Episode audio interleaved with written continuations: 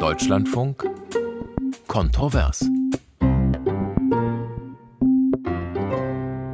Heute mit Jasper Barenberg. Einen schönen guten Morgen. Viele Fragen bleiben noch offen, viele Details müssen noch geklärt werden. Im Grundsatz aber haben die Spitzen der Ampel in der letzten Woche entschieden, wie das große Loch im Haushalt für nächstes Jahr gestopft werden soll. Zumindest vorerst nicht über neue Schulden, sondern mit einem Bündel von Einsparungen, von höheren Belastungen und auch neuen Einnahmen. Jetzt beginnt das große Rechnen und auch das große Streiten. Selbst in der Ampel werden einzelne Beschlüsse schon wieder in Frage gestellt. Auch sonst sonst ist die Kritik teils massiv. Trickserei, Gift für die Konjunktur, soziale Schieflage, Kahlschlag.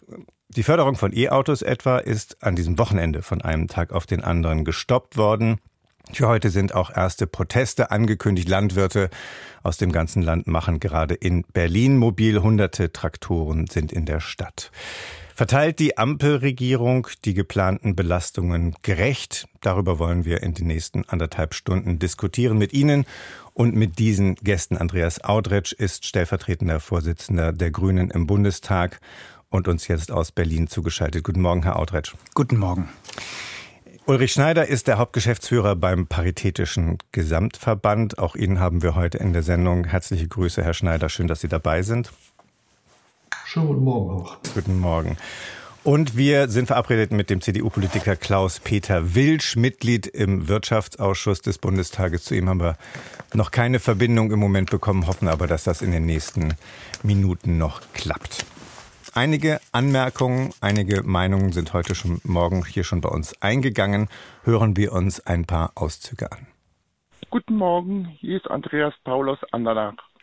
Die Ampel verteilt die Belastungen ungerecht immer nur zur Belastung der arbeitenden Mitte. Das Problem ist, wir haben Politiker dort, die noch niemals von einem Durchschnittslohn eine Familie ernähren mussten, überhaupt gar keine Vorstellung haben, wie das ist. Guten Morgen, hier ist Andreas Schärfer aus Kaiserslautern. Überproportional werden Bürgergeldempfänger belastet. Das wird aber jetzt unter Tisch gekehrt, da hört man gar nichts mehr davon dass die jetzt für höhere Busfahrten auch zahlen müssen, für höheren Strom auch zahlen müssen von ihrem Geld, dass aber die Gutverdiener Entlastung haben. Hallo, hier ist die Madi Stahl aus Erlangen. Ich finde es unfair, dass die Menschen, die mehr, mehr Ressourcen in unserem Land verbrauchen, nicht mehr zahlen müssen. Ja, Jürgen Pieper aus Frankfurt äh, spricht hier. Ähm, die Ampelregierung muss hier im Prinzip äh, vielfach äh, Dinge für, für, Dinge ausgeben, die die Vorgängerregierungen haben lange Zeit liegen lassen. Und das fällt uns halt massiv vor die Füße. Ja, Schwarz aus Hannover. Hm, erstmal bin ich grundsätzlich äh, für die Abschaffung der Schuldenbremse.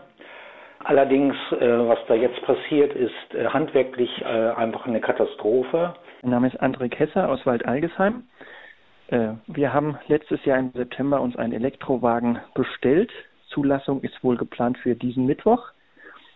Also wir sind voll betroffen von der Reduktion oder der Streichung des Umweltbonuses.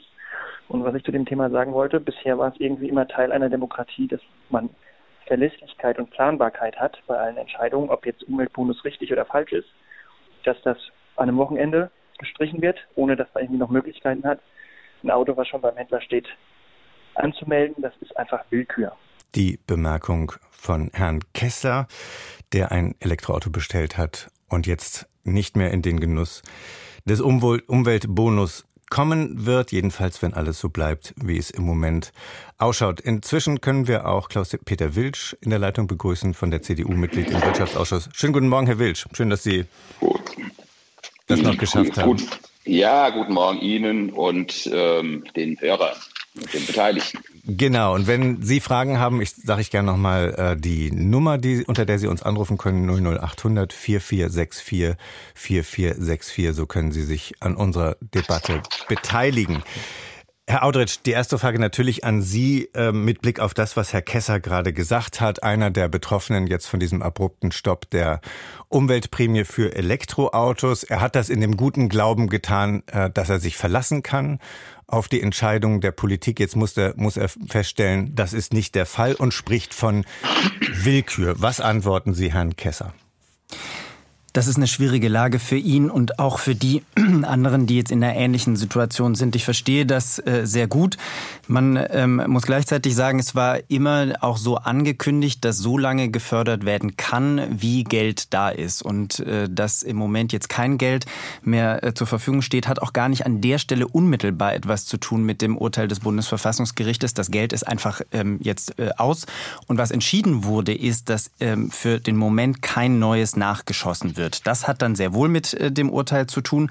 Und ich verstehe die ähm, Härte, die an der Stelle äh, entsteht. Ich will trotzdem einmal ganz kurz den Blick ins Große äh, öffnen. Wir hatten nach dem Bundesverfassungsgerichtsurteil 17 Milliarden im Kernhaushalt und noch äh, große Milliardensummen auch im sogenannten Klima- und Transformationsfonds, die eingespart werden äh, mussten. Wir als Grüne hätten uns da die unterschiedlichsten Möglichkeiten vorstellen können. Eine gerechtere Steuerpolitik zum Beispiel ist etwas, was man gut hätte machen können. Oder zum Beispiel auch bei der Schuldenbremse Investitionen so berücksichtigen, dass man investieren hätte können ähm, äh, und dort eine Reform der Schuldenbremse vorzunehmen. Das sind alles Möglichkeiten, die wir gesehen äh, äh, haben. Letztlich haben wir einen Kompromiss geschlossen. Und der Kompromiss wurde geschlossen zwischen dem Bundeskanzler, dem Finanzminister und dem Vizekanzler und auch zwischen allen Vorsitzenden der Bundestagsfraktion. Mhm. Und ich finde, es hat einen sehr, sehr hohen Wert, jetzt auch erstmal zu sagen, wir stehen zu einem solchen Kompromiss, weil wir, glaube ich, alle auch glücklich uns schätzen können, dass das gelungen ist, trotz der wirklich schwierigen Lage. Und da gehört es auch zu einer staatspolitischen Verantwortung, jetzt nicht vier Tage nachdem man diese Vereinbarung getroffen hat, sich gleich vom Acker zu machen. Das ist nicht meine Art und deswegen ähm, glaube ich, muss als erstes stehen, auch zu diesem Kompromiss sich zu bekennen. Da will ich nochmal nachfragen, weil genau das, was Sie da beschwören, erstmal zu dem stehen, was an der Spitze beschlossen worden ist, auch in Rücksprache mit den Fraktionsvorsitzenden. Genau das passiert ja jetzt nicht, sondern alles wird wieder zur Disposition, oder vieles wird wieder zur Disposition gestellt. Die FDP kündigt ein Veto an was die Entscheidung zum äh, Agrardiesel angeht, also äh, mit Blick auf die Proteste, die wir heute auch in Berlin erwarten. Die SPD stört sich an dem äh, abrupten Aus für die, äh, was die Elektroautos angeht. Also muss man erstmal sagen, da steht alles wieder zur Disposition. Das war Makulatur schon ein paar Tage nach der Einigung? Nein, genau das darf es nicht halt, äh, heißen. Bei uns ähm, macht äh, der äh, Agrarminister Cem Özdemir ähm, ja auch darauf aufmerksam, dass es Härten hat. Er spricht dazu, dass es im Agrarsektor zu Überforderungen äh, auch führt. Das ist aus einer fachpolitischen Sicht ähm, für ihn mit Sicherheit äh, das Richtige äh, zu tun. Gleichzeitig ist völlig klar, der Vizekanzler, die Fraktionsvorsitzenden, wir als Fraktion insgesamt, die wir Gesamtverantwortung tragen dafür, was wir jetzt auch haushaltspolitisch politisch machen. Wir stehen zu diesem Kompromiss. Wir sind offen für Änderungen, wenn die SPD-Bundestagsfraktion jetzt sagt, dass sie Änderungen möchte, wenn die FDP-Bundestagsfraktion sagt, sie äh, möchte Änderungen, dann müssen die entsprechenden Gegenfinanzierungsvorschläge natürlich vorgelegt werden. Was nicht geht, ist, sich jetzt einige Tage später in die Büsche zu schlagen und eine Säule des Kompromisses nach der anderen rauszureißen. Dann steht nämlich der Kompromiss am Ende nicht mehr. Und das ist, glaube ich, etwas, was wir uns insgesamt als Gesellschaft nicht leisten können. Klaus-Peter Wild, äh, fragen wir bei Ihnen nach. Sie haben äh, als Union heftige Kritik geübt. Ähm, kaum war die Einigung der drei auf dem Tisch. Wie beurteilen Sie die politische Entwicklung jetzt über das Wochenende mit all dem, was wir an diesem Montagmorgen an Zweifeln, an Fragezeichen ähm, in der Welt haben? Ja, das ist ja ganz interessant zu beobachten, wie äh, die Ampel sich da verhält. Äh, sie wiederholt eigentlich äh, das Gleiche, was sie mit der Konstruktion, mit dem Verschieben des Geldes ähm, in den Klimatransformationsfonds äh, gemacht hat, äh, jetzt auf andere Weise. Äh, es gibt keine wirklichen Einigungen, es sind Hoffnungswerte und ähm, ich bin gespannt, wie, wie der, der Landwirtschaftsminister sich heute einlässt bei der Demonstration der Bauern am Brandenburger Tor äh, die sind ja nun ähm, diejenigen, die ganz besonders betroffen sind mit einer Milliarde äh, alleine für die Landwirtschaft an, an Einsparung. Ähm, und äh, Özdemir hat letzte Woche noch den Eindruck erweckt, er wisse von gar nichts ähm, in der Regierungsbefragung. Das ist schon mal interessant, aber wir sagen natürlich insgesamt, äh, es wird falsch äh, angegangen. Wir haben 60 Milliarden in diesem Klimatransformationsfonds gehabt und die müssen in den nächsten vier Jahren eingespart werden. Das sind 15, 17 Milliarden von mir aus im Jahr.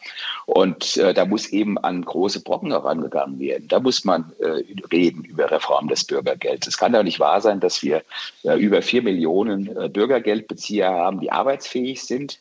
wenn wir davon nur ähm, eine Million in Arbeit bringen, dann spart der Staat 30 Milliarden Sozialausgaben.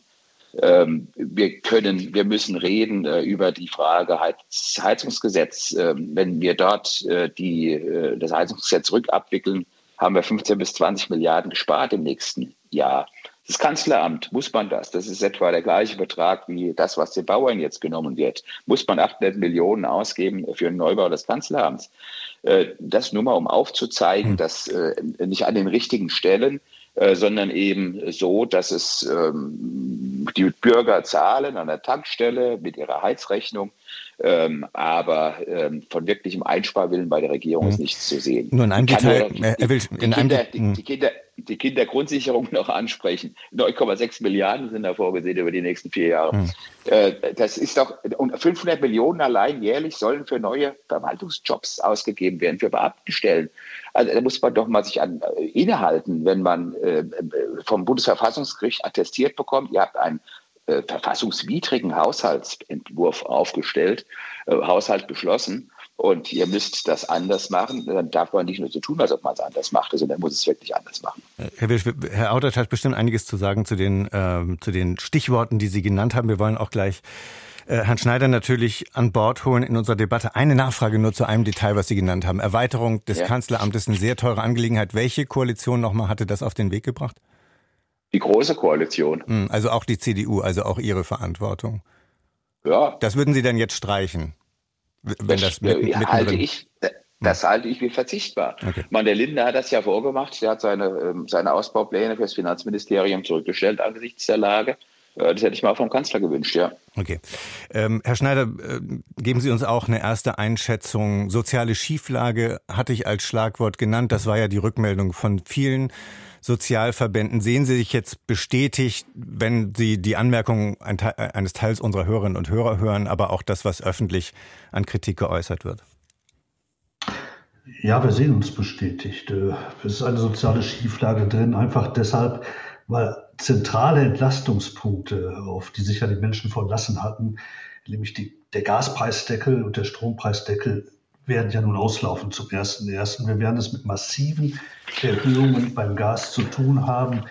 Die einschlägigen äh, ja, Institute rechnen mit bis zu 17 Prozent mehr, die gezahlt werden müssen. Und da steht jetzt nichts mehr dagegen. Die Einmalzahlungen sind bereits gelaufen, die beschlossen waren als Entlastung. Das bleibt das Wohngeld. Das erreicht aber auch Millionen von armen Haushalten nicht. Dazu müsste es nochmal deutlich aufgestockt werden. Und ich denke, der Andreas Auretsch hat ja recht, wenn er sagt, es wäre ja auch durchaus denkbar, dass man auf anderes hätte verzichten können. Das ist an der FDP gescheitert. Zum Beispiel die 15 Milliarden Steuersenkung in der Einkommensteuer, von denen die Institute sagen, 10 Milliarden gehen dem Bestverdienenden 25 Prozent zu. Also während ein, ein Niedrigeinkommensbezieher von dieser Steuersenkung wirklich nur Centbeträge hat.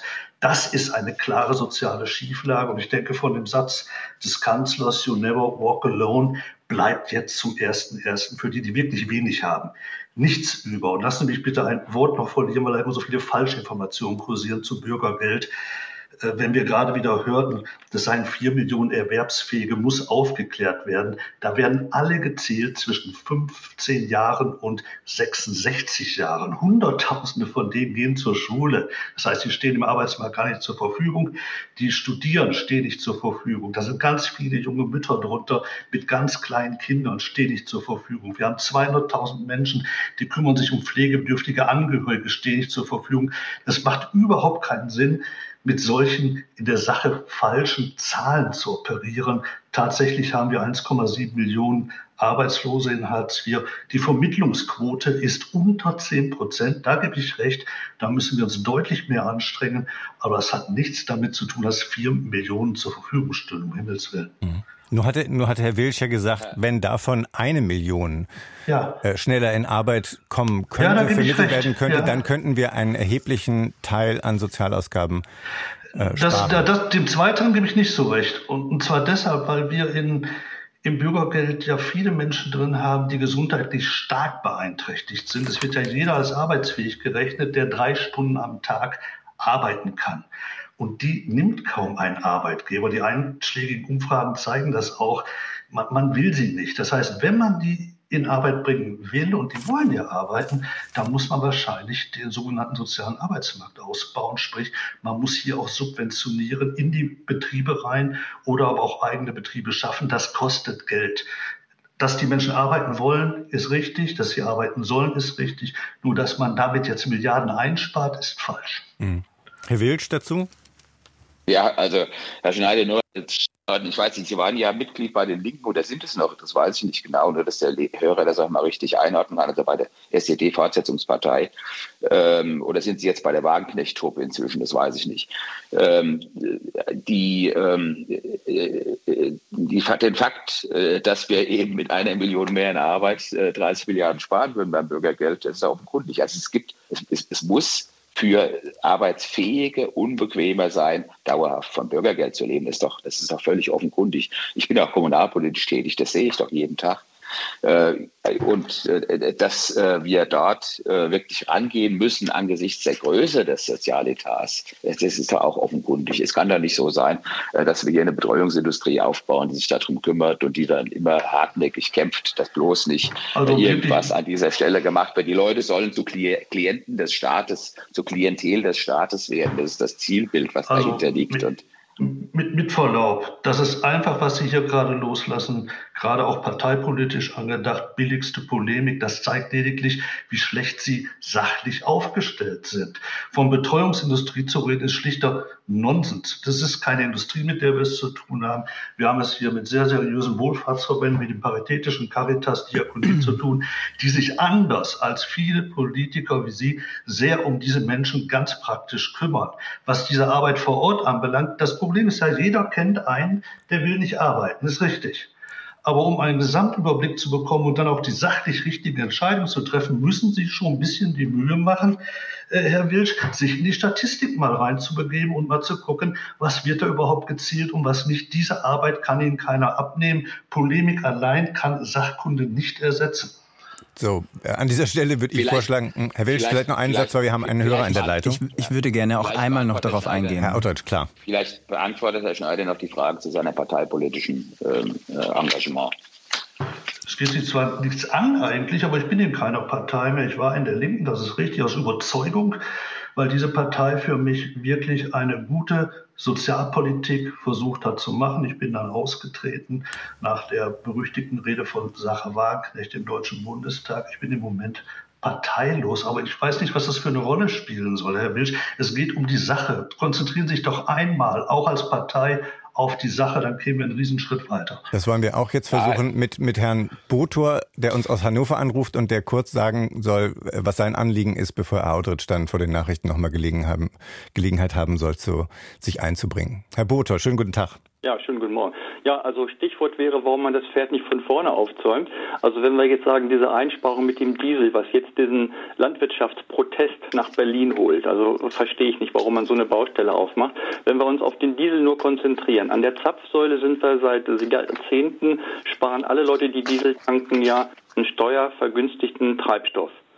Und da hätte ich jetzt eingespart, zu sagen, den machen wir diese Steuervergünstigung in der Zapfsäule, die sparen wir irgendwie ein in der Fläche, weil davon profitieren ja viele, viele Privatfahrzeuge, die gar nichts mit Landwirtschaft und Gewerbe zu tun haben, anstatt jetzt da beim, beim, bei, der, bei der landwirtschaftlichen Steuererstattung oder äh, Rückzahlung anzufangen. Also und die Leute, die an der Zapfsäule äh, ähm, jetzt Kraftstoff tanken, die können ja, wenn sie das, äh, wenn sie das für ihre Berufspendlerstrecken brauchen, die können sich das ja bei der Steuererstattung über diese Pendlerpauschale zurückholen. Also ich finde, es ist einfach von hinten aufgezäumt. Es ist jetzt nur ein Aspekt. Wir haben ganz viele Aspekte zu besprechen in dem Zusammenhang. Aber ich finde, es ist alles irgendwie willkürlich. Ich würde immer erstmal bei den Subventionen, Staatsausgaben anfangen, die entbehrlich sind oder die irgendwie dysfunktional sind. Und ich finde, diese, diese Dieselvergünstigung in der Zapfsäule ist dysfunktional, weil seit die Turbodieselfahrzeuge gibt, Ende der 80er Jahre, profitieren seit 40 Jahren Privatfahrzeuge von einer Subventionierung, äh, die, die völlig zweckfremd ist. Also das ja. ist praktisch ein Punkt, den ich überhaupt nicht nachvollziehen kann. Wunderbar. sehr wirksame Geschichte. Wunderbar, Herr Botor. Danke für den Hinweis. Soll Herr Audrich gerne bitte aufnehmen. Äh, er hat jetzt nochmal vor den Nachrichten Gelegenheit, sich einzuschalten. Sehr gerne. Ich will eine Sache zu Herrn Wilsch sagen. Was mir wirklich Sorgen macht, ist, dass äh, wir immer mehr Polemik in der Diskussion sehen und immer mehr faktenfreie Polemik und auch ein äh, nicht redliches nicht dazu stehen, was man alles gemacht hat. Die CDU-CSU hat im Bundesrat dem, der gesamten Bürgergeldreform zugestimmt. Äh, die Anhebung bei äh, den Regelsätzen hat die CDU damals im Bundestag sogar rausgezogen, weil sie dezidiert zustimmen wollte. Das war war äh, äh, der Verlauf. Und ähm, mit Verlaub, Herr, Herr Wilsch, wenn man konsequent zu Ende denkt, was Sie sagen, nämlich, dass man den Inflationsausgleich nicht machen sollte, das würde die Rentnerin in der, in der Grundsicherung treffen. Ich finde, Rentnerinnen, die sowieso eine kleine Grundsicherung nur haben, die sollte man jetzt nicht an, in diese Situation bringen. Deswegen, das, was man sagt, hat Konsequenzen. Und ich finde, dessen sollten Sie sich bewusst sein. Und auf die Vorschläge des Bürgers gehe ich gerne gleich nochmal ein. Genauso machen wir das. Jetzt kommen die Nachrichten und dann hören wir uns wieder. Bis gleich.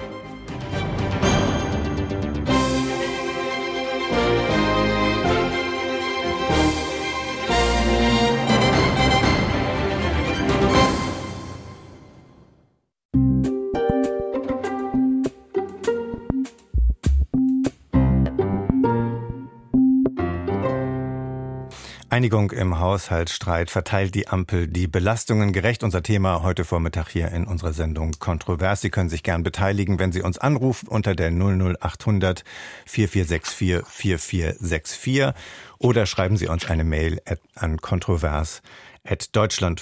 kontrovers.deutschlandfunk.de. Wir diskutieren mit Ulrich Schneider, dem Hauptgeschäftsführer beim Paritätischen Gesamtverband. Wir diskutieren mit Klaus-Peter Wilsch, CDU-Politiker und Mitglied im Wirtschaftsausschuss des Bundestages und mit Andreas Audretsch, dem stellvertretenden Vorsitzenden der Grünen im Bundestag. Und Herr Audretsch hatte gerade vor den Nachrichten ähm, ein paar Dinge gesagt in Richtung von Herrn Wilsch und dann ging es noch, oder was, was noch aussteht, ist eine Antwort an äh, die Einlassung unseres Hörers Herrn Buker, der gesagt hatte, warum geht die Koalition nicht ran an die steuerliche Bevorzugung von Dieselkraftstoff insgesamt? Das sei doch dysfunktional und das sei entbehrlich, Herr Audretsch.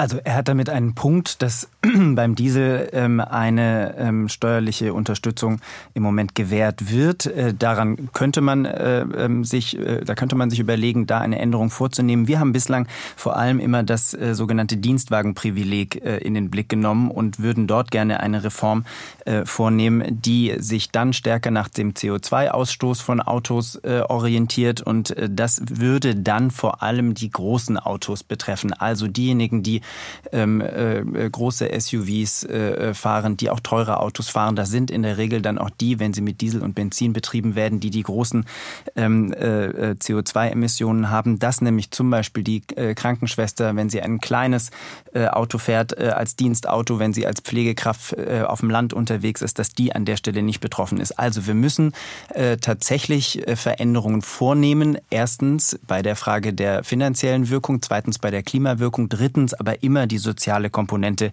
ähm, dabei auch im Blick äh, behalten. Und das könnte man an der Stelle zum Beispiel sehr gut machen. Ich will vielleicht einmal anfügen, ähm, weil wir vorher über die Frage auch der Entlastungen gesprochen haben.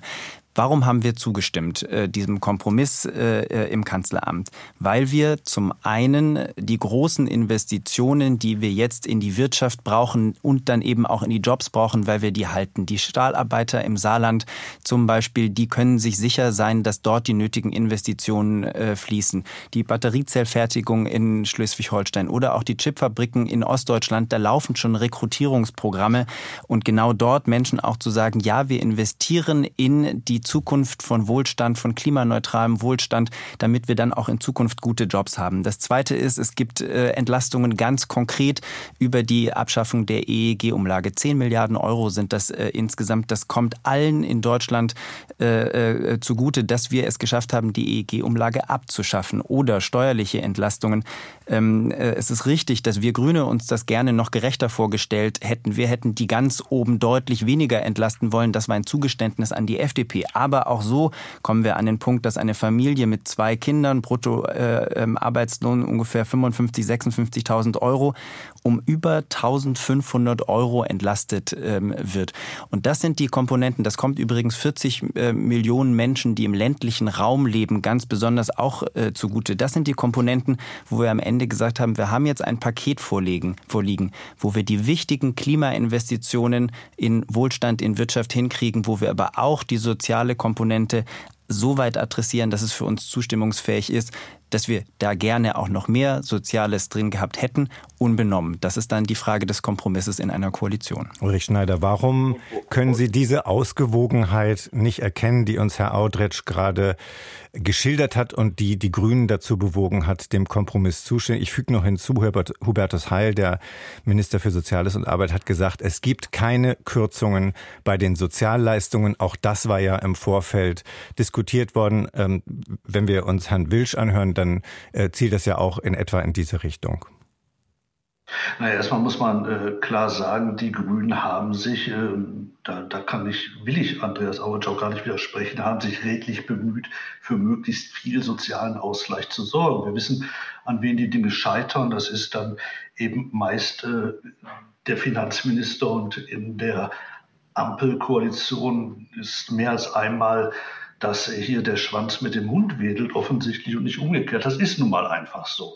Aber wir müssen sehen, bei all den Beträgen, die Herr Audretsch richtigerweise genannt hat, wir haben die Situation, dass Menschen in Hartz IV beziehungsweise jetzt Bürgergeld genannt, wirklich mit dem Rücken völlig an der Wand stehen. Wir haben zwei Millionen Menschen mehr noch, die mittlerweile zu den Tafeln regelmäßig gehen, weil sie die Lebensmittel umsonst brauchen. Wir haben, das wissen wir aus Erfahrung, aber auch von Studien, die Situation, dass fast alle Hartz-IV-Bezieher mittlerweile auf Pump leben, sei es in der Verwandtschaft, äh, sei es in der Nachbarschaft. Wir kennen das aus unserer Beratungsstellen. Da kommen Menschen rein und wollen Konsumentenkredit aufnehmen, um ihre Stromrechnung oder Gasrechnung zu bezahlen. Das ist die Situation.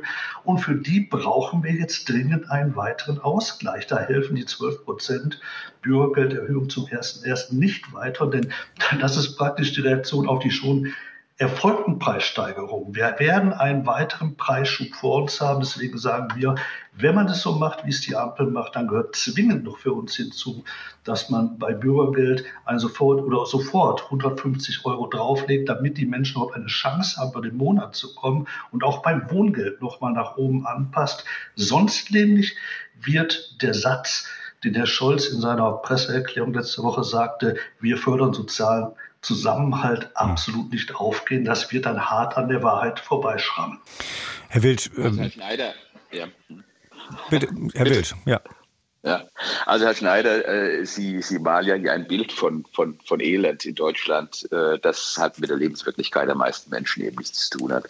Und äh, die, die arbeiten, die aufstehen jeden Morgen und arbeiten gehen, von morgens bis abends, da gibt es sehr viele, die würden sich freuen, wenn sie 12 Prozent hätten im nächsten Jahr. Das ist doch fernab von Tarifabschlüssen und allem drum und dran.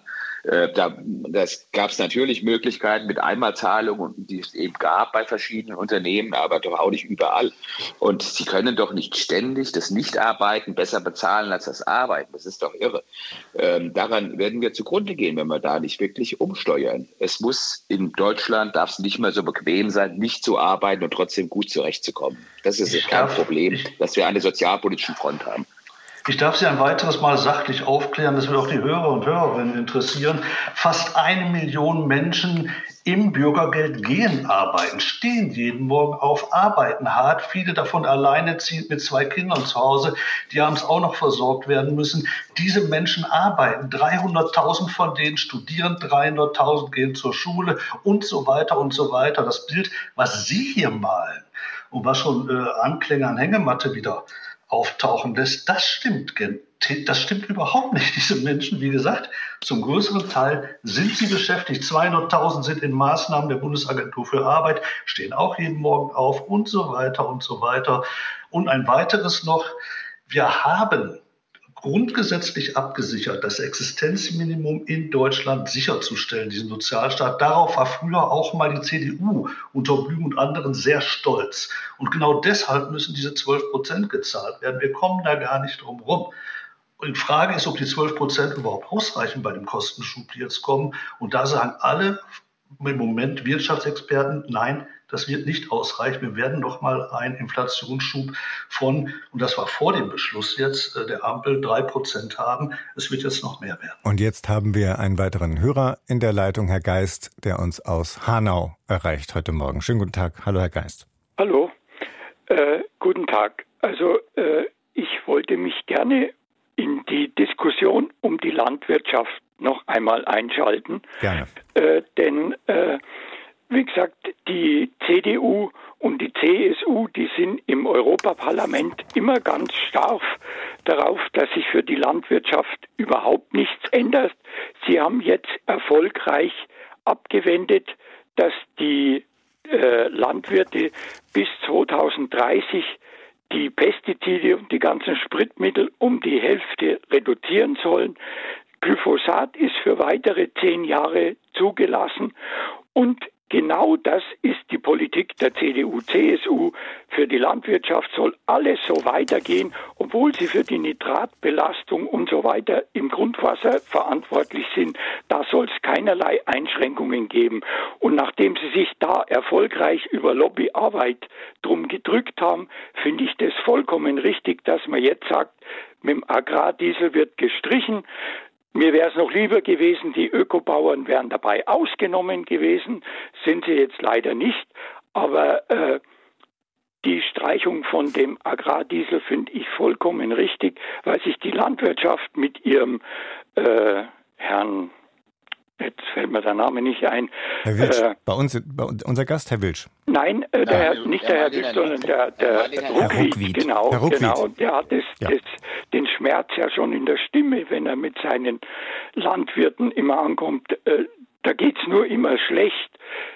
Die Agrarpreise sind in den letzten Jahren äh, während der Corona-Zeit der Preistreiber für die kleinen Leute Nummer eins gewesen. Also Sie, haben Sie, sprechen von, Sie sprechen von Lebensmitteln. Sendung, genau. Ja. Sie haben in Ihren Nachrichtensendungen immer gebracht, dass die Lebensmittel hm. überproportional teuer geworden sind. Ja, wo ist denn das Geld hingegangen? Ja, die Frage nicht ist. bei den Erzeugern gelandet? Ja, das ist das die Frage, Herr Geist. Hm. Nun sagt er selbst, der, äh, sagt ja auch der äh, Agrarminister selbst, Cem Özdemir, dass in, nach seiner Einschätzung die Belastungsgrenze für die Landwirte erreicht ist und überschritten wird mit diesem Schritt. Er will andere alternative Vorschläge machen, aber Sie halten das für ein falsches Bild. Ich halte das für den richtigen Weg, weil sich die Landwirte aufgrund ihrer guten Lobbyarbeit von Herrn Ruckwitt und CDU, CSU im Europarat eben erfolgreich um auf ihre Arbeit gerichtete äh, Dinge die für Klimawandel und so äh, zu, äh, äh, ausschlaggebend sind, um die Dinge drücken die sich immer. Die wollen immer weitermachen wie bisher, ohne Einschränkungen hinzunehmen. Und von daher, jetzt ist es eine Möglichkeit, wo man ihnen Einschränkungen auferlegen kann. Und äh, Herr Özdemir, ich meine, das hat man ja in der Ansage vom Herrn Wild schon gehört, wo er äh, praktisch gelacht hat, wie er sich jetzt da vor den Bauern wieder rausreden will. Der CDU-CSU ist doch die Konfrontation zwischen Özdemir und der Landwirtschaft ganz recht, weil er versucht, äh, die Landwirtschaft mal weg von den Industriebetrieben hin zu einer kleinteiligeren Landwirtschaft wieder umzusteuern. Und jeder Konflikt, der ihn blöd ausschauen lässt, ist der CDU gerade recht, weil sie dann wieder mit dem Finger auf ihn zeigen können. Und ich sehe den Herrn Özdemir nur in einer verzweifelten Lage, weil er praktisch hat jetzt den Beschluss seiner Fraktion vor den Bauern vertreten muss, ohne besonders gute Argumente zu haben. Mhm. Aber wie gesagt, ich würde ihm raten, darauf zu verweisen, dass sich die äh, Agrarindustrie bis jetzt allen ihren Einlassungen verweigert hat und auf keiner der äh, Einsparungen irgendwie Rücksicht genommen hat. Ja. Herr Geist, vielen Dank für Ihren Anruf heute Morgen. Vielen Dank, dass Sie sich eingebracht haben äh, in unsere Diskussion. Ich will eine Mail von Annika Kirsche vorlesen. Darf ich vielleicht, darf ich vielleicht kurz nochmal darauf Unbedingt. Auf, dieses Bauernbashing, auf dieses Bauernbashing eingehen? Er will es also, gerne. Finde ich ziemlich finde ich ziemlich unerträglich. Ähm, die deutsche Landwirtschaft, äh, das, ist, äh, das sind diejenigen, die dafür sorgen, dass bei uns was auf dem Tisch ist. Das ist unser Lebensmittelproduzent und nicht nur unserer, sondern ähm, das ist ein Gunststandort für Landwirtschaft hier bei uns.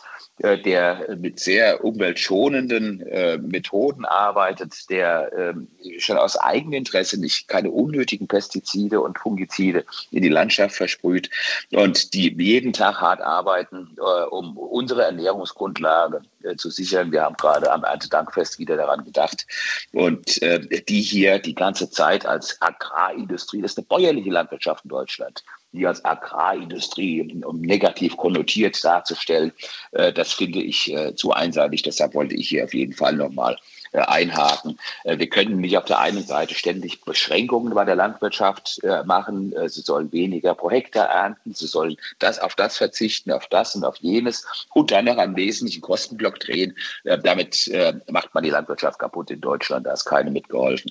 Und damit ich würde, ich würde da gerne einmal, gerne, einmal ja. ganz kurz nochmal drauf reagieren, weil ähm, das, was Herr Wilsch sagt, hat ja nichts mit der Realität der Politik der CDU-CSU der letzten Jahre äh, zu, zu tun.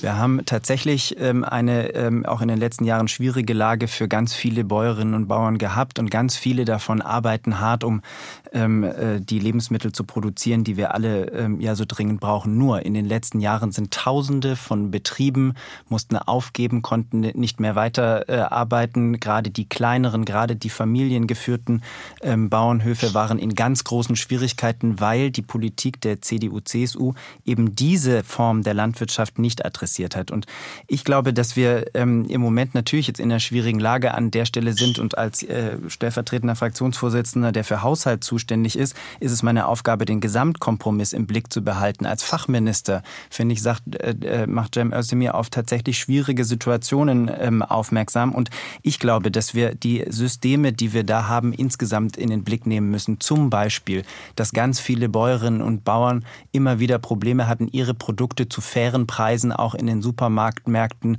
dann an die Frau und den Mann zu bringen. Das heißt, wenn natürlich dort die Preise in den Supermärkten immer weiter gedrückt werden, dann kann am Ende auch nicht mehr kostendeckend produziert werden. Gleichzeitig, wenn die Förderung von europäischer Ebene vor allem nach der Größe der Bauernhöfe äh, vergeben wird, dann haben wir am Ende ein Problem bei den Kleinen. Da hat sich Julia Glöckner nicht hervorgehoben mit Reformwillen in den den, äh, in den vergangenen 16 Jahren. Auch das gehen wir jetzt innerhalb der Politik der Ampel an mit Cem Özdemir als Landwirtschaftsminister, weil wir die ganze Breite der Landwirtschaft, die wir in Deutschland haben, erhalten wollen. So, und damit äh, versuche ich ein drittes Mal noch die Mail von Annika äh, Kirsche loszuwerden. Und wir haben auch einen äh, Hörer in der Leitung, der zu einem verwandten Thema etwas ähm, einbringen möchte. Also, was schreibt Annika Kirsche? Sie schreibt, der Abbau der klimaschädlichen Subventionen entspräche in etwa den 60 Milliarden, die jetzt im Haushalt fehlen. Wieso wird das nicht viel stärker in den Fokus genommen? Wie kann es sich ein Verkehrsminister leisten, alles zu blockieren? Das also die Meinung von Annika Kirsche und damit zu Herrn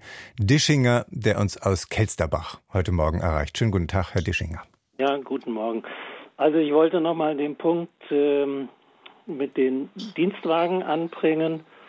Die Nutzer der Dienstwagen werden von der geplanten Erhöhung der CO2-Abgabe eigentlich überhaupt nicht tangiert. Die können mit ihren Autos weiterhin 10, 15 Liter Benzin über 100 Kilometer verbrauchen, zum Supermarkt um die Ecke mit dem SUV fahren, ohne dass es sie eigentlich auch nur ein Cent mehr kostet, denn die Tankkosten werden ja immer von den Firmen übernommen. Hm. Und das ist jetzt von dem Personenkreis, sind das eher Besserverdienende, die solche Dienstwagen nutzen können. Die bekommen das als Lohnbestandteil. Und eine Krankenschwester, Kranführer und solche Personen, die haben solche Privilegien einfach nicht. Und das finde ich extrem ungerecht. Da ist auch keine, nicht mal eine Gleichverteilung, sondern die werden an der Stelle wieder privilegiert. ähm, so sehe ich es grundsätzlich auch aus ökonomischer Sicht begrüße, da haben Sie gerade drüber gesprochen, dass solche Subventionen halt tendenziell entflechtet werden und nicht, weil ich eine Subvention dem einen Personenkreis gewähre, muss ich an anderer Stelle wieder was tun. Weil dann kommt man irgendwann in so ein Dickicht und äh, aus dieser Unordnung eigentlich gar nicht mehr raus. Aber was die Dienstwagen betrifft, ähm, da wird ein Personenkreis wieder extrem geschont. Hm. Herr Dischinger, danke äh, für diesen Anruf, äh, dass Sie sich, dass Sie diesen Punkt bei uns gemacht haben. Herr Audret hatte das ja schon insofern angesprochen, als er äh, gesagt hat äh, und kein Geheimnis daraus gemacht hat, dass die Grünen da gerne einen Schritt weiter gehen würden. Ich will es mal so versuchen zu wenden, Herr Audrich. Also wenn ich es richtig verstehe, dann kalkuliert das äh, Umweltbundesamt tatsächlich mit einer Gesamtgröße von bis zu 65 Milliarden Euro, wenn es um klimaschädliche Subventionen geht. Und was die Koalitionsspitze jetzt beschlossen hat, da geht es ja um drei Milliarden Euro. Äh, Euro, die daraus gestrichen werden sollen. Zum Teil eben, da geht es um die äh, EU-Plastikabgabe, zum Teil um den Agrardiesel und im Gespräch ist auch die Besteuerung von Kerosin. Ist das für Sie nur ein erster Schritt und wollen Sie in den nächsten zwei Jahren da noch weitergehen? Und dann hätte ich gleich die Einschätzung von Herrn Wilschkern dazu.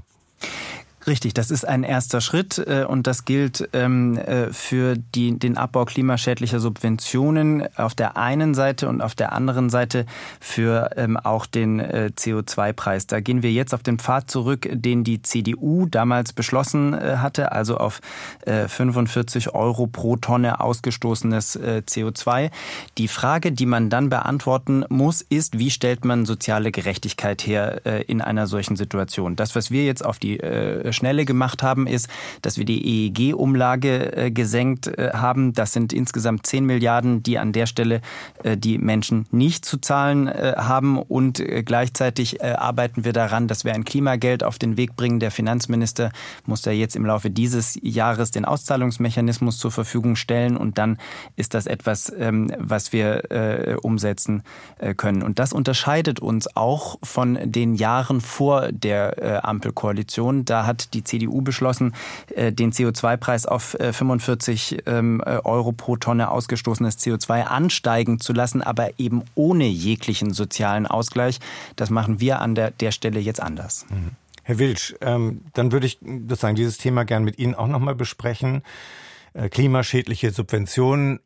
Ist das aus Ihrer Sicht richtig, da endlich ranzugehen? Wir haben gerade die Weltklimakonferenz erlebt ähm, mit all ihren dramatischen Prognosen äh, für die nächsten 10, 15 Jahre und die Notwendigkeiten, die sich daraus ergeben. Und dann eben dazu diesen sozialen Ausgleich über das, äh, Ausgleich über das Klimageld. Das äh, hat Herr äh, Audrich angesprochen. Das ist zumindest weiter der Plan, selbst wenn es in diesem Jahr noch nicht klappen kann und im nächsten. Ja, da sind wir mal gespannt. Ähm, jetzt wird erstmal äh, abkassiert beim Bürger und dann wird äh, irgendwann Herr mal. Das ist die äh, Höhe, die, ist die Höhe, die Sie beschlossen haben. Das ist die Höhe, die Sie beschlossen haben. Ich würde einmal bitten, das, die Polemik rauszunehmen. Ihr habt ja das Klimageld auch äh, bei euch äh, in eurer in eurer äh, Koalition beschlossen gehabt und jetzt zeigt er, jetzt dreht er den Bürgern eine Nase und sagt, das gibt es aber vorläufig nicht. Also ihr geht hoch um 50 Prozent mit der CO2 Abgabe. Auf die und, Höhe, die Sie äh, beschlossen hatten. Exakt auf die Höhe, die Sie beschlossen hatten. Und, verweigert das zugesagte Klimageld. Also wo, wo ist denn da der soziale Ausgleich? Ähm, was die anderen Maßnahmen anbelangt, ähm, Dienstwagen, ähm, das Umweltbundesamt schreibt da immer viel zusammen. Äh, wir, wir, haben bei uns, wenn einer einen Wagen hat, äh, aus dienstlicher, aus beruflicher Begründung, äh, dann kann er die Kosten natürlich als, als Einkommenserzielungskosten vor Versteuerung absetzen. Ähm, dass der Dienstwagen, die, die, die Pauschalierung dort, die dient der Steuervereinfachung, dass da nicht noch mehr Leute irgendwelche Dienste einstellen müssen, um da die einzelnen Fälle zu überprüfen. Es wird das Prozent versteuert äh, als, äh, als äh, Gehaltsbestandteil äh, und damit ist der Fiskus dann zufrieden. Was das Kerosin anbelangt, so dürfen wir international ja gar nichts, da sind wir gebunden in ähm, äh, internationalen Verträgen. Das ist auch klug, das international zu regeln, weil der Luftverkehr natürlich äh, übernational national ist. Und äh, jetzt alleine ähm, national Kerosin zu besteuern, ist äh, ein Irrsinn, der vor allen Dingen dem deutschen Luftverkehrsstandort äh, schaden wird. Die Frage ist nämlich, wie können, können unsere großen Drehkreuze, die entscheidend sind für unsere wirtschaftliche Verflechtung in der Welt, wie können die überhaupt äh, ein, ein Netz an, groß, an vielen Destinationen weiterhin erreichen? Und dafür braucht es Zuliefererverkehr. Und der Zuliefererverkehr kommt dann eben aus Hamburg oder aus Frankfurt äh, oder aus Berlin nach Frankfurt oder nach München.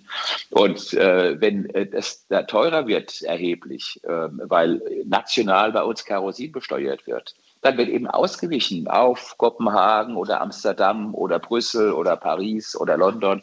Ähm, da wird nicht mehr über unsere Hubs geflogen und äh, damit ist dem Weltklima gar nichts gedient. Ja.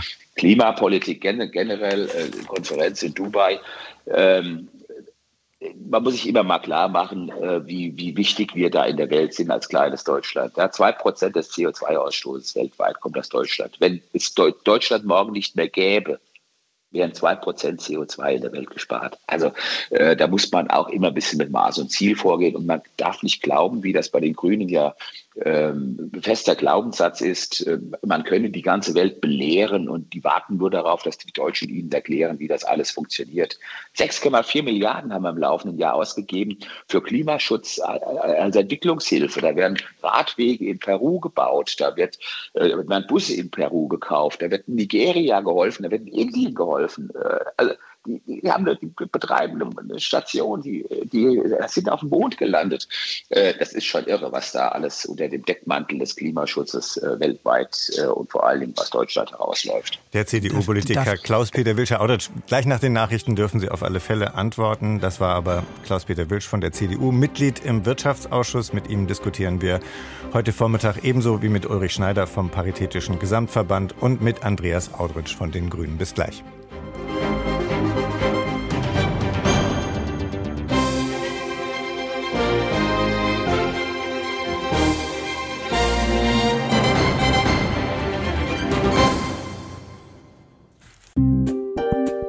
Deutschlandfunk Kontrovers. Nach der Einigung im Haushaltsstreit verteilt die Ampel die Belastungen gerecht. Das ist bis 11.30 Uhr noch unser Thema hier in der Sendung Kontrovers mit Ulrich Schneider, dem Hauptgeschäftsführer im Paritätischen Gesamtverband, mit Klaus-Peter Wilsch von der CDU. Und der hatte vor den Nachrichten einiges gesagt zur Klimapolitik der Grünen hier bei uns in Deutschland, aber auch weltweit. Und darauf antworten soll jetzt Andreas Audretsch, der stellvertretende Vorsitzende der Grünen im Bundestag. Bitte schön, Herr Audretsch. Ja, wir sind an einem sehr grundsätzlichen Punkt, glaube ich, an der Stelle. Wir haben gerade äh, gesehen in Dubai, dass sich die Weltgemeinschaft darauf festgelegt hat, aus fossilen Brennstoffen aussteigen zu wollen, weil wir global sehen, dass überall die Frage im Raum steht, wie können wir die Zukunft unserer Kinder, die Freiheit unserer Kinder bewahren. Und genau das ist auch Inhalt des äh, Gerichtsurteiles des Bundesverfassungsgerichtes von 2021. Da hat das Bundesverfassungsgericht nämlich genau so geurteilt, dass die Klimapolitik, die wir jetzt machen, die Voraussetzung für die Freiheit unserer Kinder eines Tages sein wird. Und ich finde, das sollte man ernst nehmen. Und da komme ich zurück zu dem, was ich vorher gesagt habe. Mir macht Sorge, dass gerade in der CDU, CSU, aber Herr Wilsch ist da auch äh, eine sehr exponierte Person in genau diese Richtung, einfach die Ernsthaftigkeit fehlt bei diesen äh, Themen. Und insofern würde ich doch sehr darauf dringen, dass wir das, was dann auch an Vorschlägen auf dem Tisch nehmen, einfach mal ernst diskutieren. Was die CDU immer wieder sagt, ist, dass das Einzige, was sie sie an Klimapolitik wollen, der CO2-Preis ist. Jetzt reden wir darüber, dass wir den CO2-Preis auf die Höhe bringen, die die CDU bereits in der letzten Legislaturperiode beschlossen hatte. War, der war leicht abgesenkt während der äh, Krise jetzt in den letzten Monaten. Das kehrt jetzt zurück auf die Höhe äh, dessen, was die CDU beschlossen hatte. Und wir machen gleichzeitig einen sozialen Ausgleich, indem wir die gesamte EEG-Umlage abgeschafft haben. 10 äh, Milliarden Euro ungefähr ist das, die wir an der Stelle dann den Menschen ersparen an Kosten Kosten.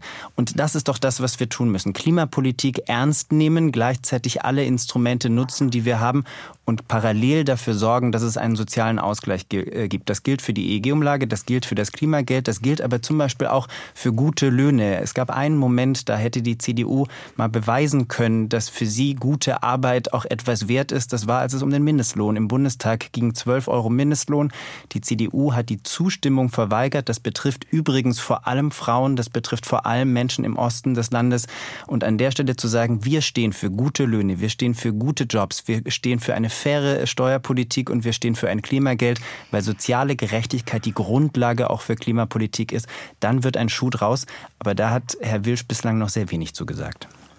Wenn ich aus Sicht eines Wohlfahrtsverbandes da auch noch kurz was dazu anmerken dürfte. Ich halte es auch für fatal, äh, wenn wir jetzt äh, den Menschen suggerieren würden, Deutschland hat ja nur 2% äh, CO2-Ausstoß und äh, ist eigentlich egal, was Deutschland tut. Wir müssen uns vor Augen halten, Deutschland ist nun mal die viertstärkste Wirtschaftskraft auf diesem Planeten und man schaut auf uns.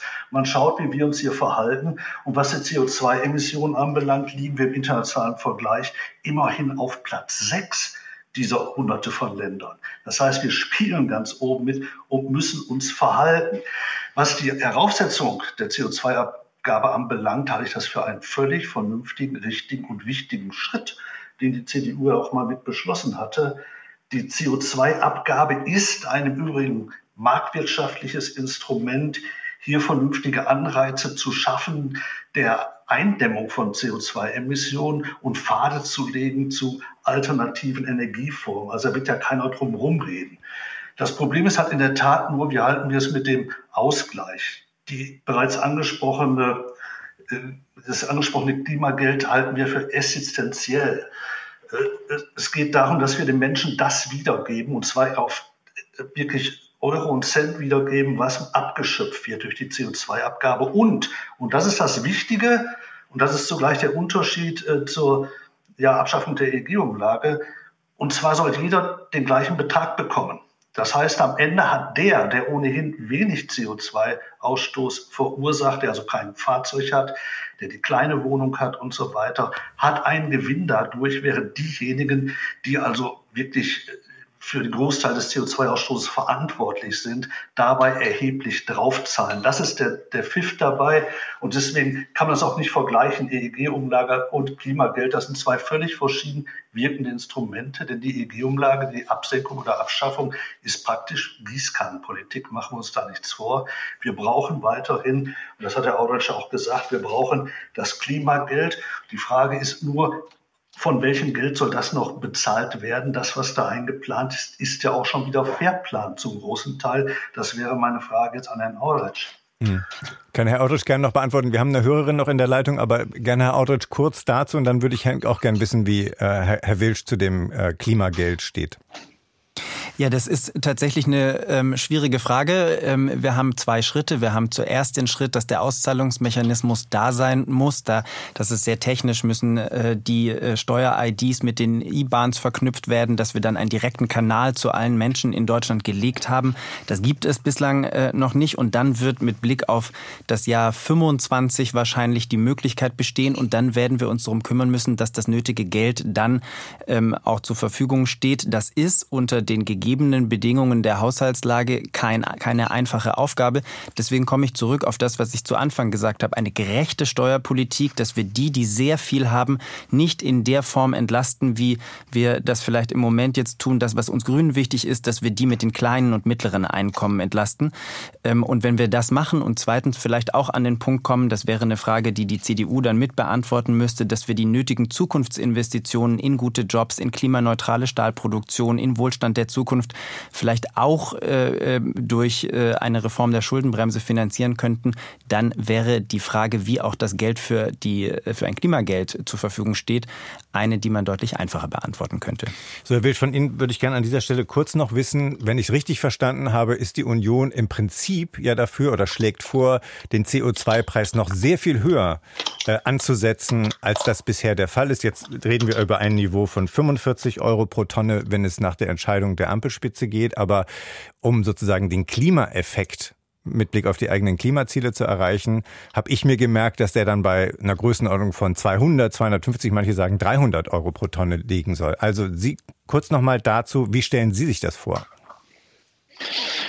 CO2-Abgabe ähm, einhergehend mit Klimageld ähm, ist etwas, was wir in der Tat ähm, unterstützt haben. Aber ähm, Sie sehen ja, was jetzt hier geschieht, aus, aus purer ähm, aus, aus Mangel an Bereitschaft, äh, Haushaltspolitik zu betreiben, zu, Ausgaben zu priorisieren. Wir haben eine Billion Steuereinnahmen nächstes Jahr für die öffentlichen Hände.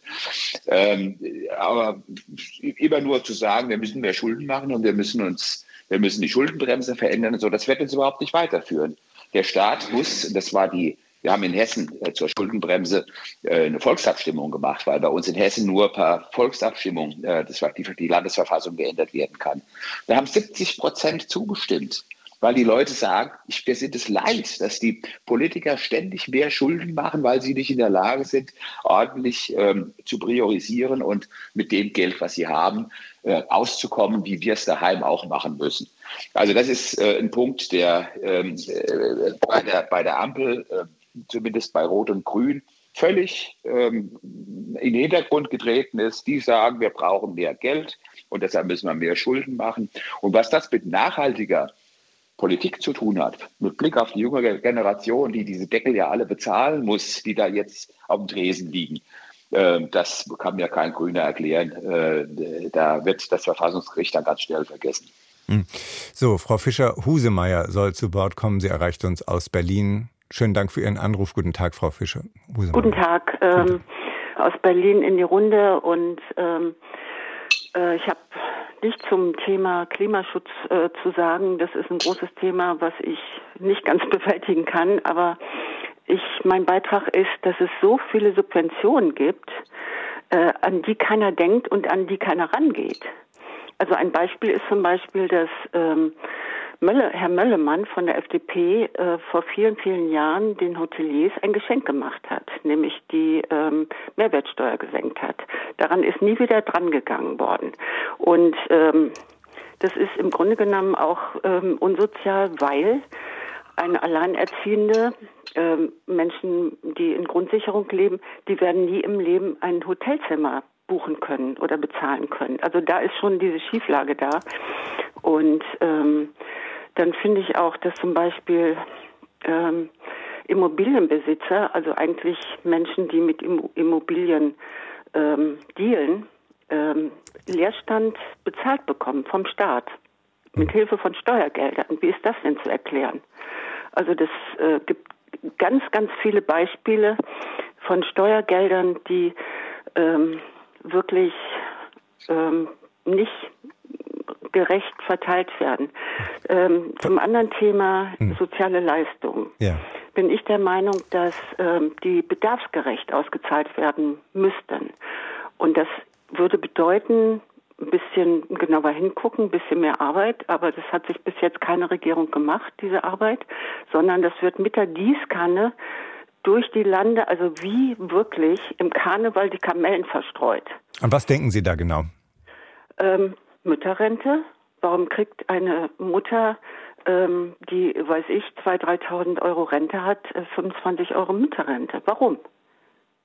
Warum kriegt, kriegen Leute Kindergeld, die Millionen verdienen? Ich verstehe es nicht. Das wird Gut, hier ja. Der, der, den ich sehr schätze, der vom Sozialverband auch wahrscheinlich nicht richtig finden. Herr Schneider. Mhm. Herr okay. Schneider. Von wem wünschen Sie sich denn eine Antwort jetzt? Von Herrn Audrich oder von Herrn Wilsch? Ja, Herrn Wilsch finde ich unterirdisch. Also von dem wünsche ich mir keine Antwort. Die, die, CDU hat ja offensichtlich äh, nach Meinung der CDU 16 Jahre richtig gut regiert. Wenn die das gemacht hätten, hätten wir jetzt nicht diese Situation, dass ein Land kurz vorm ähm, Entwicklungshilfeland ist, Entwicklungsland. Die ganze Infrastruktur ist nicht gefördert worden, da ist wenig investiert worden, sonst hätten wir diese Probleme nicht. Mhm. Und alles jetzt diese Ampelregierung aufzubürden, die jetzt äh, wirklich in kurzer Zeit ähm, mehrere Krisen zu bewältigen haben, das finde ich wirklich unterirdisch. Okay. Also ist, ist klar angekommen, Ihr Punkt. Vielen Dank, Frau Fischer-Husemer. Ich will mal Herrn Audrich einladen äh, auf das, was Sie gesagt haben, zu dem Dickicht von Subventionen und auch zur Pauschalität von äh, sozialen Leistungen etwas zu sagen. Ähm, gerne zu beiden Fragen. Ähm, auch zu der Frage ähm, von Investitionen. Äh, da hatte Herr Wilsch auch gerade noch mal die Frage gestellt, inwiefern man die künftigen Generationen adressiert. Ich würde gar nicht so pauschal ähm, sagen, dass jetzt ähm, alles schlecht gewesen ist unter der CDU-Regierung der letzten äh, 16 Jahren. Aber was wir ja tatsächlich sehen, ist, dass äh, Investitionen unterblieben sind. Und wenn wir unserer nächsten Generation ein Land überlassen wollen, äh, das gut funktioniert, wo Schulen nicht marode sind, sind, wo Brücken funktionieren. Das, wir sehen ja gerade in Nordrhein-Westfalen, dass da zum Teil Umgehungsstraßen jetzt äh, befahren werden durch Ortskerne, weil Brücken nicht mehr befahrbar sind. Das sind alles Zustände, wo man auch Werte der nächsten Generation nicht übergeben kann in Infrastruktur in einem gut funktionierenden Land.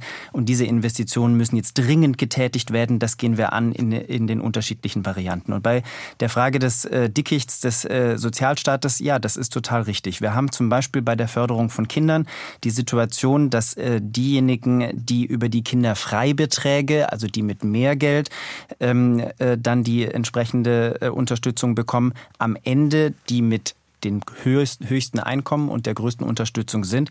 Auf der anderen Seite äh, diejenigen, die zum Beispiel Anspruch auf Kinderzuschlag ähm, hätten, nehmen das in ganz großem Anteil überhaupt gar nicht in Anspruch, weil sie nicht wissen, dass es existiert. Deswegen arbeiten wir gerade daran, dass wir eine Kindergrundsicherung umsetzen, wo es dann einen Check geben soll, dass dann allen ähm, Menschen äh, mitgeteilt wird, auf was sie Anspruch haben, dass wir genau das, was die äh, Hörerin gerade gesagt hat, nämlich gezielt denjenigen, bei denen Kinder in Armut sind, dann auch das entsprechende Geld äh, zukommen lassen. Das ist das, was wir mit der Kindergrundsicherung vorantreiben. Ähm, und da würde ich mir, man kann gerne auch Vorschläge machen, anderer Art, wie man gezielter den Sozialstaat ausrichten möchte, wie man Kinder aus Armut holen will. Dann wäre ich da sehr, sehr dankbar für von Seiten auch der CDU. Dann könnte man darüber reden. Mir sind bislang keine Vorschläge bekannt. Das, was die die Ampel macht, ist gerade an der Kindergrundsicherung mhm. zu arbeiten. Also ich will Herrn Wilstein nicht das das, äh, ich höre ihn da schon, höre ihn da schon lachen. Ich will nur noch einbringen, Herr Wilsch, bevor Sie noch mal dazu was sagen äh, und wir noch einen Hörer in der Leitung haben. Sie hatten ja vorhin schon mal äh, gesagt, ein wichtiges Argument äh, aus Ihrer Sicht gegen die Pläne für die Kindersicherung ist ja, dass Sie sagen, da werden jetzt äh, zunächst einmal ungefähr, wenn ich mich richtig erinnere, 5000 neue Stellen in der öffentlichen Verwaltung geschaffen und das sei schon ein Kostenfaktor, den äh, man sich sparen könnte. Ja klar, und äh, ich kann auch den ganzen gedanklichen Ansatz von Herrn Outridge nicht nachvollziehen. Ich habe nicht den Eindruck, dass es in Deutschland so ist, dass zu viele nicht wissen, äh, welche Ansprüche sie gegenüber dem Staat haben. Ah, da und, dass Zahlen, man ihnen das, und dass man ihnen das Geld, äh, das Geld gleichsam im Bauchladen hinterher tragen müsse. Also das ist äh, ein, ein, ein Ansatz, äh, der äh, mündige Bürger völlig außer Betracht lässt und dass die Der Kinderzuschlag wird von weniger als einem Drittel in Anspruch genommen. Die, das sind die Zahlen. Dass die Inform ja, dann, dann gibt es vielleicht welche, die sagen, ich will das nicht in Anspruch nehmen, weil ich nicht von anderer Leute äh, Geld leben will. Das die Kinder doch, leben dann in Armut. Bekämpfen. Das muss man doch nicht bekämpfen. Das Diese Kinder leben dann in Armut. So eine, Selbst, so, eine, so, eine, so, eine, so eine Haltung, dass man in Selbstbestimmung leben will und nicht abhängig werden will, kein Klientel vom Staat werden will. Also äh, ich kann den ganzen Ansatz nicht nachvollziehen und ähm, ich, ich denke, äh, das ist ein, zentrales, ein zentraler Punkt äh, bei der ganzen Politik der Grünen, ihr überall ihre Leute in die öffentliche Verwaltung zu bringen, in Jobs zu bringen. Das haben wir ja vor allen Dingen beim Wirtschaftsministerium gesehen. Äh, ich erinnere an die Familie Greichen, äh, die sich da eingenistet hat äh, und mit hoch, hochdotierten Jobs da bezahlt wurde. Ich glaube, wir müssen den Menschen mehr Platz zum Atmen geben, mehr Freiraum lassen. Herr Schneider. Herr Wilsch, mit, ihr, mit Ihren Polemiken, Bauchladen, Geld hinterhertragen, Sie fahren immer das gleiche Muster.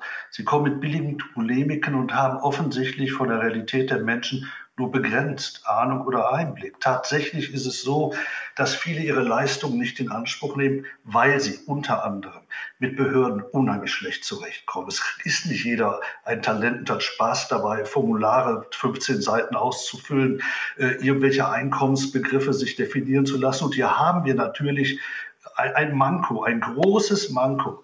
Und das versuchen die Grünen gerade mit der Kindergrundsicherung aufzuknacken und dafür zu sorgen, wie kann man auch bei denen ja, die nicht so beschwerdestark sind und die nicht so mit den Ämtern können, die vielleicht auch nur sehr schlecht der deutschen Sprache mächtig sind.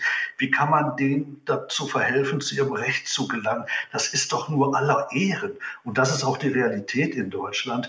Das ist keine Entscheidung. Ich will unabhängig von Sozialleistungen sein, um Himmels Willen. Diese Kinder sind in Armut und die Eltern dieser Kinder versuchen, jeden Cent zu bekommen. Wir müssen lieber auch den Weg dahin ebnen. Das ist, glaube ich, ganz, ganz wichtig.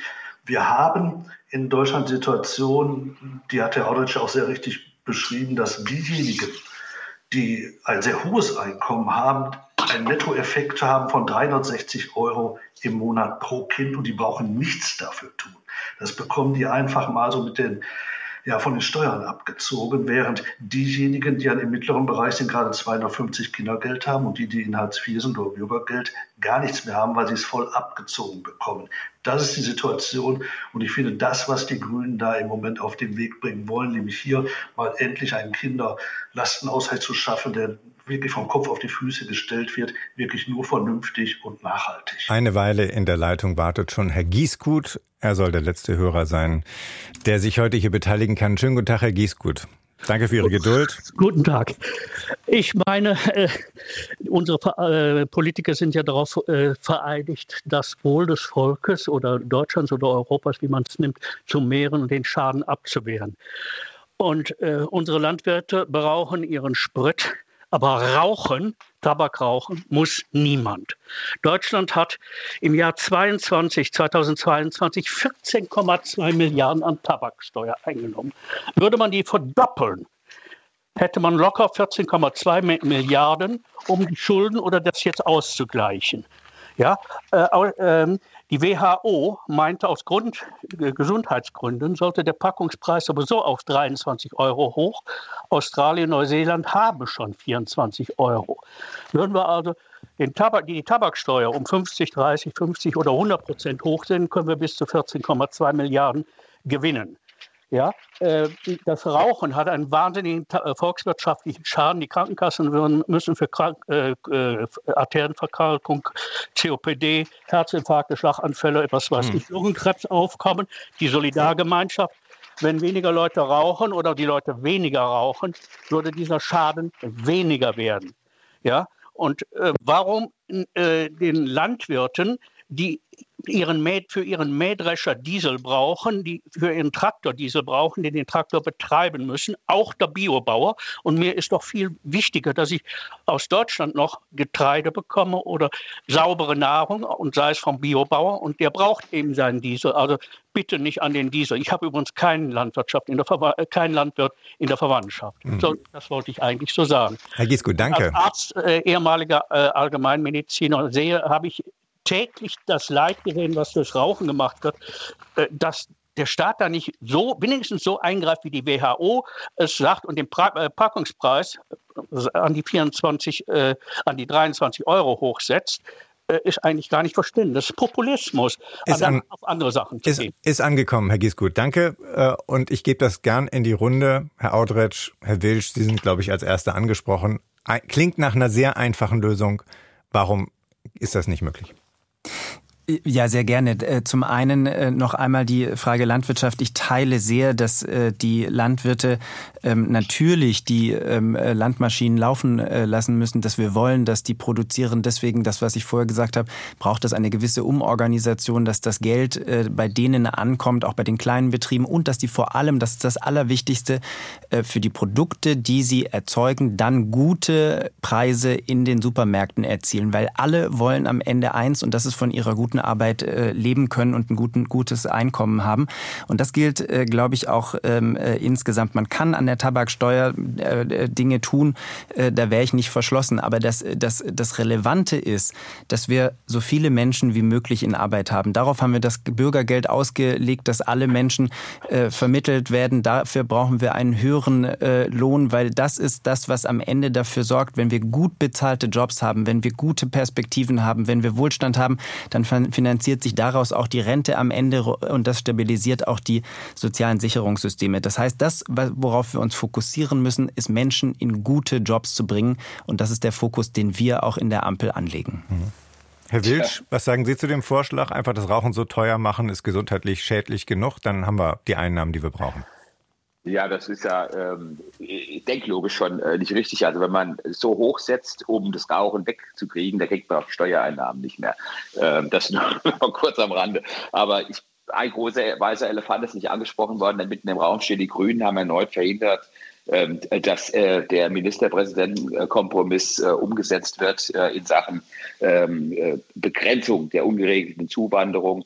Äh, das sind Milliarden, die da zu heben wären, wenn wir endlich dazu kämen, dass nur noch welche hierher kommen, äh, die wirklich verfolgt sind und einen Asylgrund haben und nicht äh, Hinz und Kunz meint, über das deutsche Zuwanderungs, über die Lücken im deutschen Zuwanderungsrecht hier in den Genuss unseres Sozialstaats zu kommen. Beim Bürgergeld ähm, ist mehr als die Hälfte äh, nicht deutscher Nationalität, also es ist kein Bürgergeld. Der große Anteil aus der Ukraine, ja. 1,1 Millionen, ähm, wollen Sie die und, zurück ja, die in die könnten, Ukraine die schicken? Nein, die könnten, aber die könnten alle arbeiten. Unser Landrat hat die jetzt eingeladen. Das sind äh, bei uns im Landkreis äh, 800, 500 sind gekommen. Und äh, von den anderen 300 haben sich schon etliche entschuldigt wegen, wegen, wegen äh, Fortbildungsmaßnahmen, äh, Sprachkursen und Ähnlichem. Und da ist eine hohe Bereitschaft da. Da haben wir Matching gemacht mit äh, den äh, örtlichen Arbeitgebern, äh, die dort sofort äh, auch Vorstellungstermine vereinbart haben. Äh, da muss man wirklich rangehen. Äh, aber ähm, da ist ja keinerlei Bereitschaft bei Ihnen. Sie haben ja den mühsam erreichten Kompromiss der MPK gerade wieder platzen lassen. Herr Wilsch, geben Sie, äh, geben Sie in der letzten Sitzungswoche. Zwei, zwei Minuten sind noch. Geben Sie Herrn Auditsch kurz noch Gelegenheit, darauf zu antworten. Ja, dann sind wir am Ende der Sendung schon. Die große Zahl, äh, um die es geht, äh, sind die Menschen aus der Ukraine. Das sind 1,1 Millionen Menschen, die jetzt zu uns gekommen sind. Ich finde es gut und richtig, dass wir diese Menschen unterstützen, dass diese Menschen hier sind. Und ich glaube, äh, an der Stelle die zurückzuschicken, das wird immer insinuiert, wenn man sagt, man könnte da viel ähm, einsparen, dann ist das, glaube ich, falsch. Der zweite Teil, den teile ich sehr. Wir müssen Menschen in Arbeit bringen. Deswegen haben wir ein Jobturbo auf den Weg gebracht, dass die Frequenz der Betreuung, der Unterstützung jetzt auch schneller wird und dichter wird der Takt, dass Menschen in Arbeit kommen, gerade auch die aus der Ukraine. Wir haben äh, in anderen Ländern sehen wir, dass die Zahl derer, die in Arbeit sind, höher ist. Und da ist etwas, da müssen wir dran arbeiten, weil, wie gesagt, Menschen in Arbeit zu haben, dann können sie etwas beitragen, dann können sie einen Anteil auch zurückgeben. Das wollen die Menschen und daraufhin müssen wir arbeiten. Danke, Andreas Audretsch von den Grünen. Danke, Klaus-Peter Wilsch von der CDU und danke, Ulrich Schneider vom Paritätischen Gesamtverband für diese lebendige Diskussion. Danke auch Ihnen für Ihr Interesse. Mein Name ist Jasper Barenberg. Danke und bis bald.